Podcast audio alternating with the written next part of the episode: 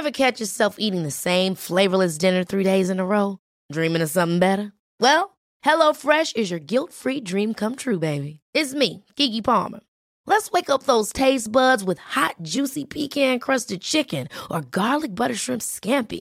Mm. Hello Fresh. Stop dreaming of all the delicious possibilities and dig in at HelloFresh.com. Let's get this dinner party started.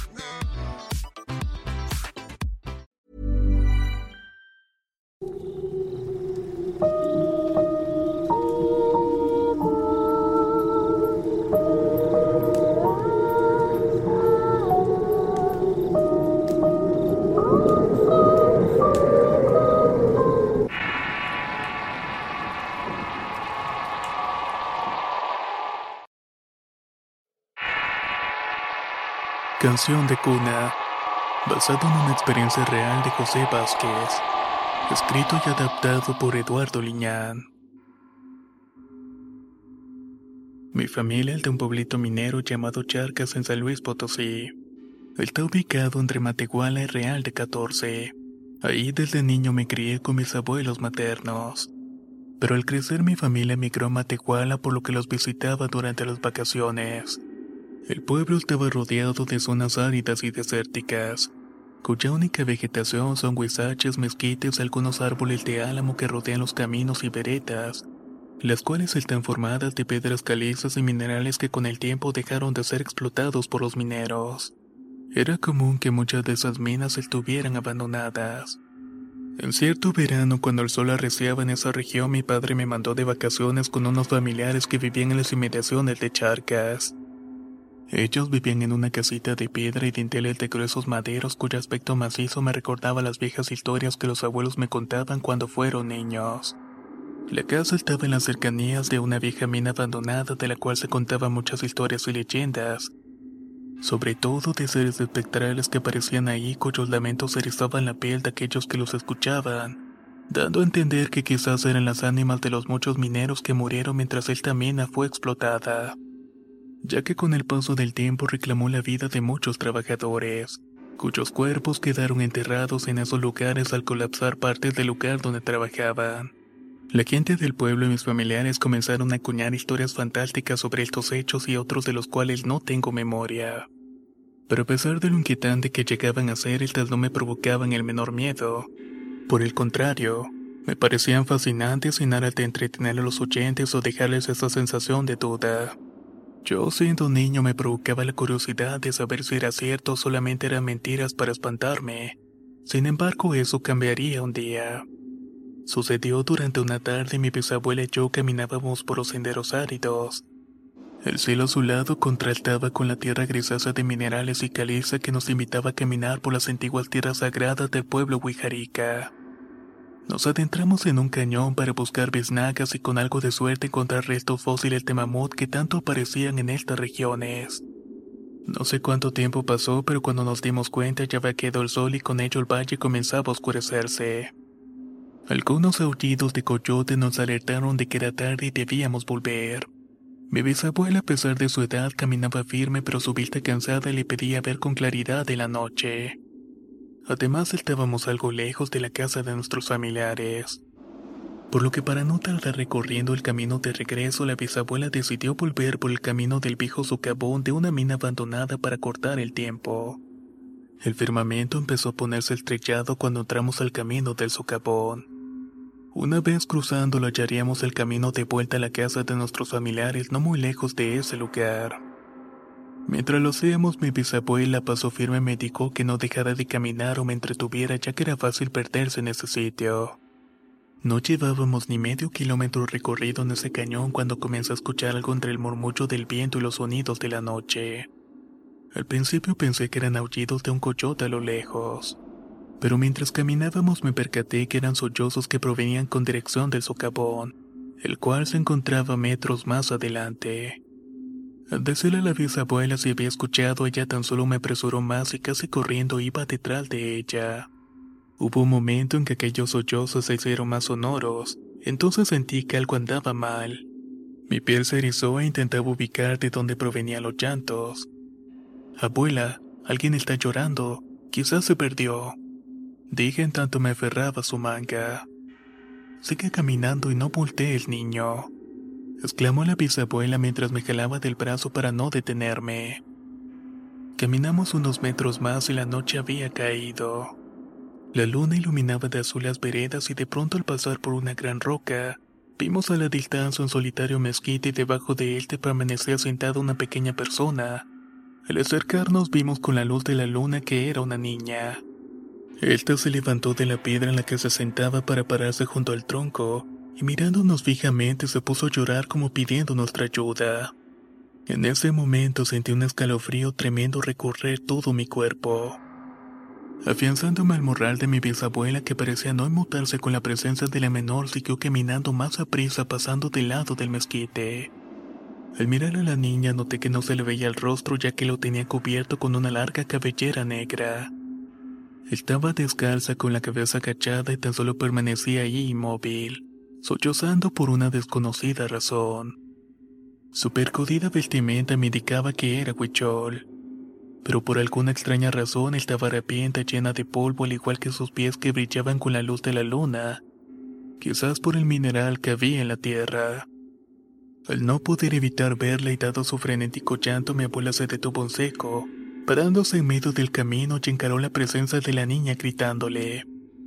«Hey tú, chamaca, ¿por qué estás llorando?» La niña en ese momento comenzó a chillar aún más y sus llantos de verdad me inquietaban tanto. Incluso sentí un poco de vapor de imaginar la razón por la cual estaba llorando. Bisabuela, en un tono aún más autoritario, se plantó firme en el suelo gritando de nuevo. Chamaca, di por el amor de Dios y vamos a ayudarte. En ese instante los llantos de la niña cesaron, el silencio nos rodeó a la bisabuela y a mí. No sé qué tanto tiempo pasó y fueron segundos en los que un vientecillo comenzó a flotar levantando polvo y moviendo las ramas del mezquite. La polvareda nos cubrió de inmediato y la niña cambió el semblante frágil por uno más retador. Levantando la cabeza sin dejar ver su rostro empezó a reírse de nosotros. Sentí que una corriente eléctrica me atravesó el corazón y comenzó a latir desbocadamente. La sensación de miedo unado a la ansiedad de querer correr y salir de allí me mantuvo en vilo en tanto la abuela se cubría la cabeza con el rebozo. Las carcajadas de lo que estaba frente a nosotros eran aterradores chillidos burlones que inundaron toda la soledad y el silencio del valle, hundiéndome a mí en un torrente de pavor que me petrificó por completo. Sentía que todo estaba perdido cuando la bisabuela sacó de su morral unas hierbas para regarlas alrededor de nosotros, en tanto se paraba firmemente entre la aparición y yo diciendo las siguientes palabras. Por el poder de Dios Padre Todopoderoso y de tres veces tres, te ordeno que te vayas de donde viniste espíritu inmundo. En ese instante la ventisca cesó y mi bisabuela presurosa me tomó del brazo, comenzando a caminar rápidamente sin mirar atrás. Pero por increíble que parezca y a pesar del miedo, yo tenía la necesidad de ver aquella aparición. Al hacerlo pude notar con horror que su rostro salía de entre sus cabellos. No le pude distinguir bien sus facciones, pero de pronto de su boca salió una lengua larga que empezó a bajar por su cuerpo hasta la cintura. Hacía movimientos raros como si fuera una especie de serpiente, para luego enrollarse de forma asquerosa.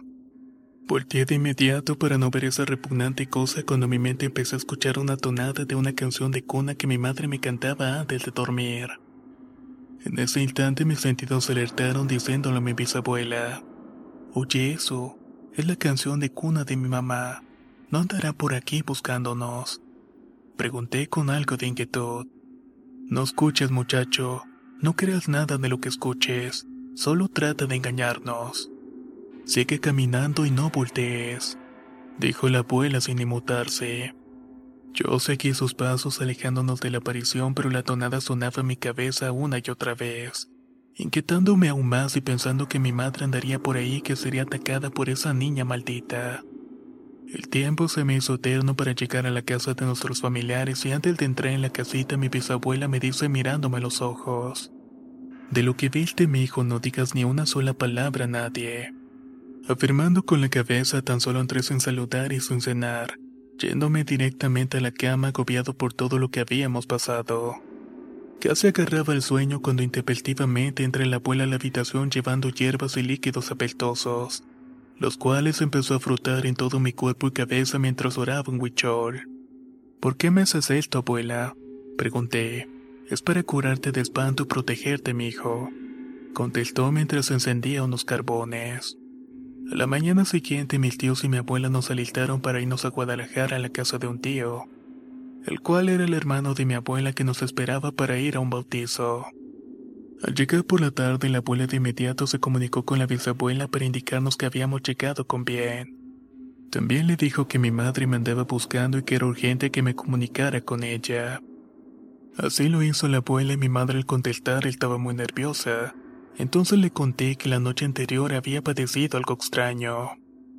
Pero antes de decirle pidió hablar conmigo me preguntó si estaba bien y si no había tenido alguna situación rara. En ese instante a mi mente vinieron los eventos del día anterior, pero recordé la promesa que le hice a la bisabuela y para no preocuparle le dije que no y que todo estaba bien. Después le platicó mi abuela que durante la noche fue visitada mientras dormía por una presencia maligna. Sombras hediondas que dieron paso a la presencia de un infernal perro negro que bufaba azufre y tenía horribles ojos llameantes. Antes de que pudiera reaccionar, vio con horror que el perro brincaba ágilmente hacia donde estaba, postrándose sobre su pecho impidiéndole respirar. De pronto el animal habló inundándola con un fétido aliento y entre gruñidos y voces el perro le dijo, Yo sé dónde está tu hijo. En ese momento mi madre aterrorizada intentó levantarse haciendo un gran esfuerzo. Al hacerlo encendió la luz mirando con terror que estaba en la habitación. Por un lado de ella estaba mi padre durmiendo sin darse cuenta de todo lo que había sucedido con mi mamá. El hedor azufre se mezcló con un sonido reconocible, y al escucharlo mi madre entró en un pánico que le hizo rezar pidiendo por mí porque nada me pasara. Era la canción de cuna que ella siempre me cantaba antes de dormir. La pudo escuchar afuera de la casa. Algo o alguien la estaba tarareando con sonidos escalofriantes para luego escuchar el aullido horrible de un perro que hizo todos los demás canales del barrio aullar y ladrar frenéticamente. En ese momento mi abuela intentó desesperadamente llamar a la casa de la abuela sin éxito. Por alguna extraña razón el teléfono estaba muerto. Lo único que le quedó fue quedarse asustada y rezando porque todo hubiera sido mal sueño. Se quedó dormida y al despertar lo primero que hizo fue correr a marcarnos desde un teléfono público, pero en ese momento ya íbamos en carretera. La abuela le dijo que todo había sido mal sueño producto de extrañarme y que no se preocupara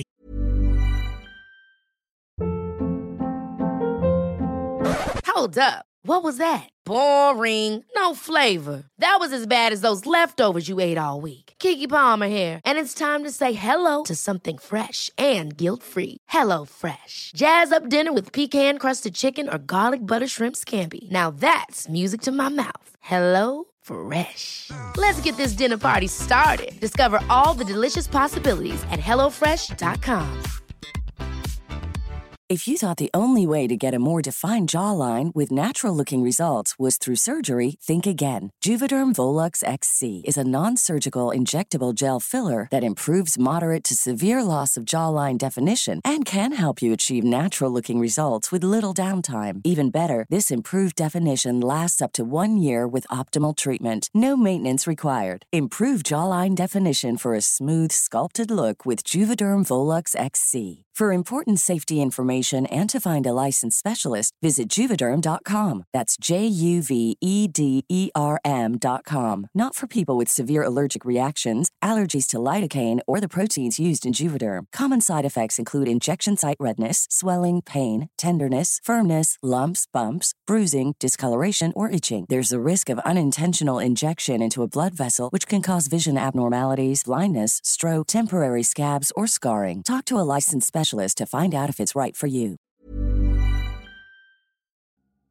La primavera está aquí, así que es el mejor momento para sacar lo viejo de la rutina y vivir nuevas experiencias, entre ellas nuestros estrenos de terror. Y hasta una nueva manera de obtener dinero con tus compras gracias a iBota. iBota es una app que puedes descargar totalmente gratis y que te da la mayor cantidad de dinero en efectivo en cientos de artículos y marcas no solo las botanas que disfrutas mientras nos escuchas. Olvídate de otras apps que son igual que brujos charlatanes y solamente te dan puntos fantasmas. Con iBota simplemente agrega tus ofertas a la aplicación y obtén dinero real que podrás transferir a tu cuenta bancaria, PayPal o tarjeta de regalo. No lo dudes y únete a una comunidad con 50 millones de usuarios que ya disponen de los beneficios de más de 2.700 marcas y tiendas, como Lowe's, Macy's, Sephora y Best Buy. Y para que termines de convencerte, en este momento iBot está ofreciendo a nuestro público 5 dólares solo por probar iBot usando el código ROR cuando te registras. Solo tienes que ir al App Store o Google Play Store y descargar la aplicación iBot gratis para comenzar a ganar dinero en efectivo y usar el código ROR. Esto es iBota en Google Play o App Store y usa el código ROR. Aprovecha los nuevos comienzos y corre a descargar la aplicación para ganar más cashback.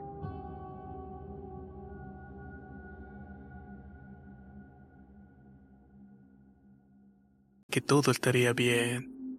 En mi conciencia sabía que no era verdad y entonces supe que los eventos de la noche anterior y los de mi madre estaban relacionados. Y lo peor es que estaban conectados por mí. Un temor me tuvo enfermo durante esas vacaciones por nervios y la incertidumbre de no saber. Eso me consumió hasta que nuevamente la bisabuela me curó de espanto. En ese momento comencé a creer en cosas paranormales y que aquellas historias que la gente contaba sobre la región de Charcas eran ciertas. Canción de cuna, basado en una experiencia real de José Vázquez escrito y adaptado por Eduardo Liñán. La Casa Maldita, relato basado en la experiencia del ex policía Daniel Giraldo, adaptado por Tenebris para relatos de horror. Si recuerdan el relato del Cabo Flores, entonces ya tienen una idea de quién soy. Como saben, fui patrullero de la Policía Nacional en Colombia. El relato que traigo ahora ante ustedes ocurrió hace mucho tiempo antes de conocer a Flores.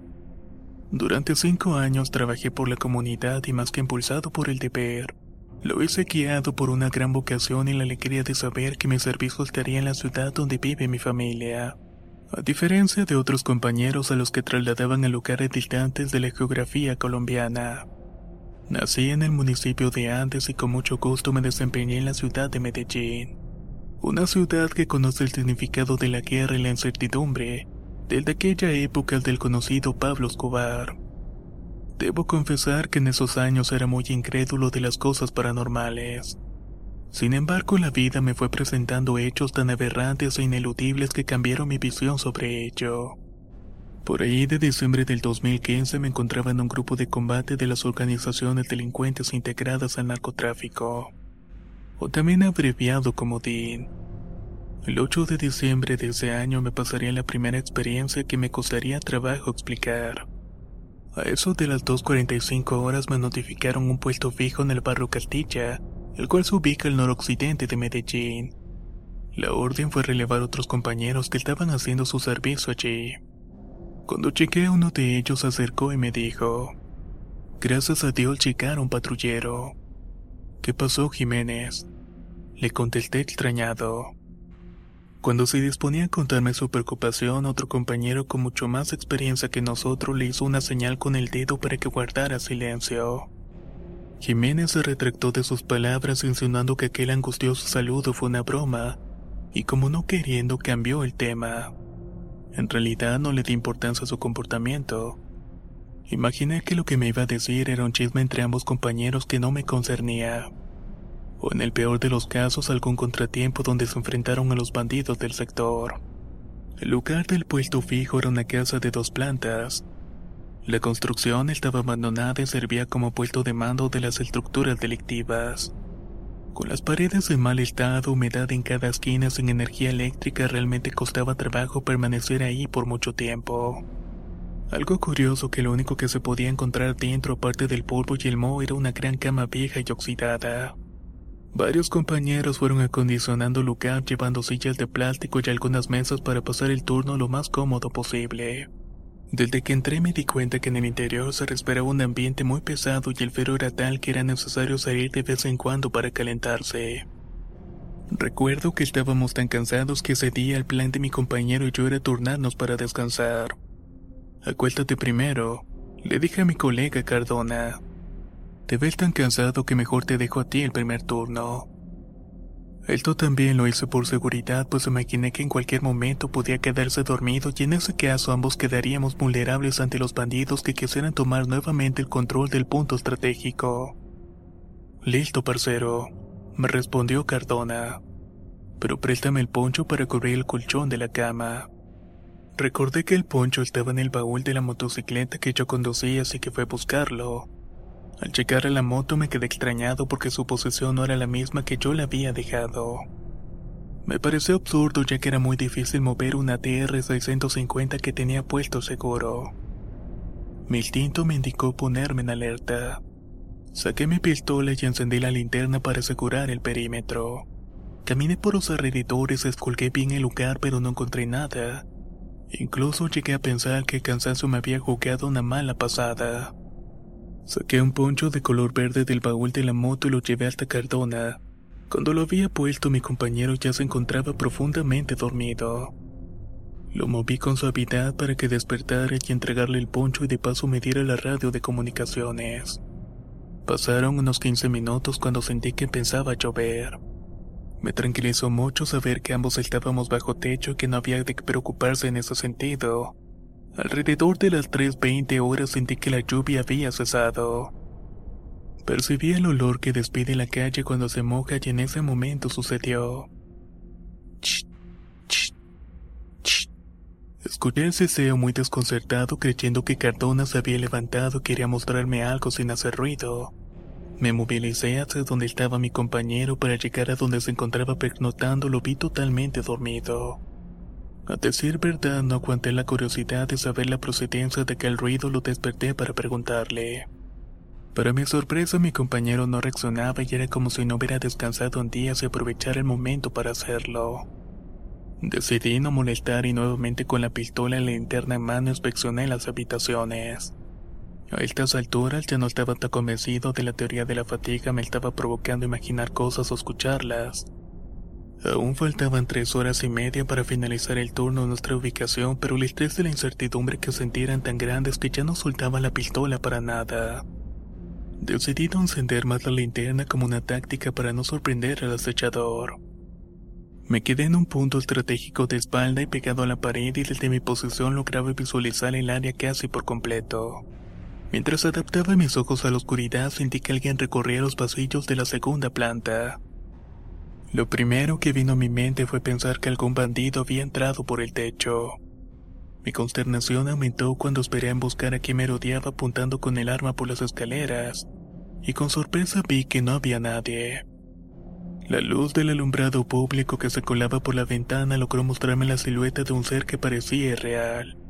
Metía alrededor de dos metros y su contextura parecía demasiado gruesa, me bastó mirar únicamente su sombra para tener la certeza de que eso no pertenecía a este mundo y mucho menos era humano. Accioné el disipador de mi 9 milímetros pero solo escuché un simple clic indicando que el cartucho jamás accionó. De pronto en mi oído sentí un viento frío y un silbido que aún hoy en día no logro olvidar. La silueta desapareció siguiéndose del arco y atravesando la pared. Estuve completamente estático durante cinco minutos. Lo que me sacó del sopor fueron los alaridos de Cardona motivándome a salir corriendo hacia él para apoyarlo. Cuando chequé lo vi en el piso tirado y retorciéndose con la mano en la funda de la pistola haciendo torpes esfuerzos por sacarla. Yo guardé la mía y me acerqué para voltearlo boca arriba y Cardona pareció reaccionar en ese momento y le pregunté, Colega, tranquilízase, ¿qué fue lo que pasó? Aquí hay algo, aquí hay algo y estoy seguro respondió mi compañero agitado con la cara pálida. Me sorprendió verlo en ese estado, pues a diferencia de mí, él se creía mucho en eso de lo paranormal. Salimos de la construcción y nos ubicamos en el sitio donde estaba la motocicleta, la que por cierto se encontraba tirada en el suelo. La levantamos entre los dos mientras debatíamos si era prudente pedir apoyo a las otras unidades policiales, pero dudamos que creyeran una historia como la que pensábamos decir. Era más fácil que pensaran que estábamos drogados o ebrios a que fueran por nuestro auxilio. Entonces le pedí a Cardona que me dijera qué había pasado, por qué razón había gritado de esa manera. Si le digo me promete por su hija que me va a creer y no se va a burlar de mí. Te lo prometo, le respondí. Además a mí también me pasó algo muy raro mientras dormías. Cuéntame, sirve que los dos nos deshoqueamos para sacar esta incertidumbre de adentro. Bueno, esto fue lo que me pasó, contestó con más confianza mi compañero. Yo estaba dormido boca arriba cuando sentí que alguien se sentó en la cama. Me desperté y agarré la lámpara pues pensaba que era usted que venía a darme el turno. En eso vi a un ser gigante de color negro con unos cuernos parecidos a los de un chivo y ojos amarillos. Esa cosa también tenía garras en los dedos. Me tocó y con eso fue suficiente para tirarme de la cama. Ahí fue cuando pude gritar y casi enseguida llegó usted. Aunque lo que escuchaba parecían disparates, mi entendimiento creía fielmente en lo que Cardona me confiaba en aquella casa abandonada. En ese lugar habitaba un demonio y en ese momento lo entendí. La preocupación de Jiménez al entregarnos el turno era esa. La presencia de un ser demoníaco.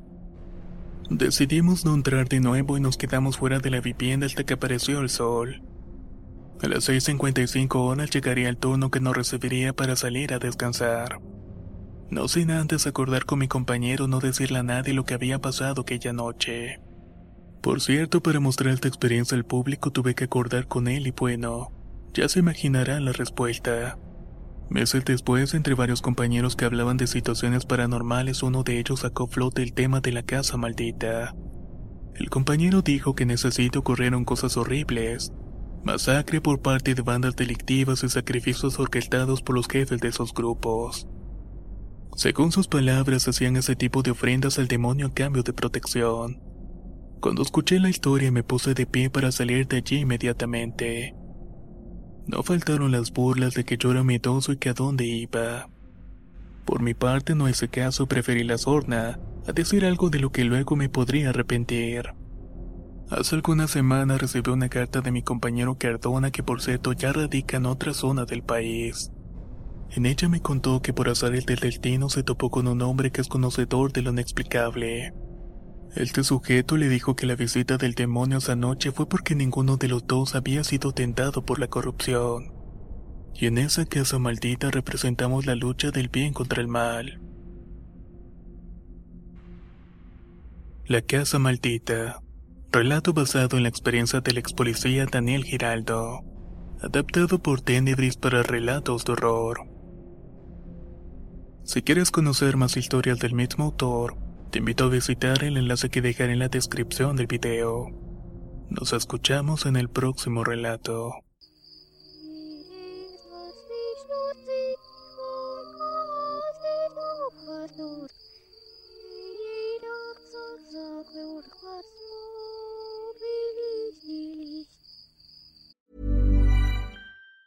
Hey, it's Danny Pellegrino from Everything Iconic. Ready to upgrade your style game without blowing your budget? Check out Quince. They've got all the good stuff shirts and polos, activewear, and fine leather goods, all at 50 to 80% less than other high end brands. And the best part? They're all about safe, ethical, and responsible manufacturing. Get that luxury vibe without the luxury price tag. Hit up quince.com slash upgrade for free shipping and 365 day returns on your next order. That's quince.com slash upgrade. Ever catch yourself eating the same flavorless dinner three days in a row? Dreaming of something better? Well, HelloFresh is your guilt free dream come true, baby. It's me, Kiki Palmer. Let's wake up those taste buds with hot, juicy pecan crusted chicken or garlic butter shrimp scampi. Mm. Hello Fresh. Stop dreaming of all the delicious possibilities and dig in at HelloFresh.com. Let's get this dinner party started.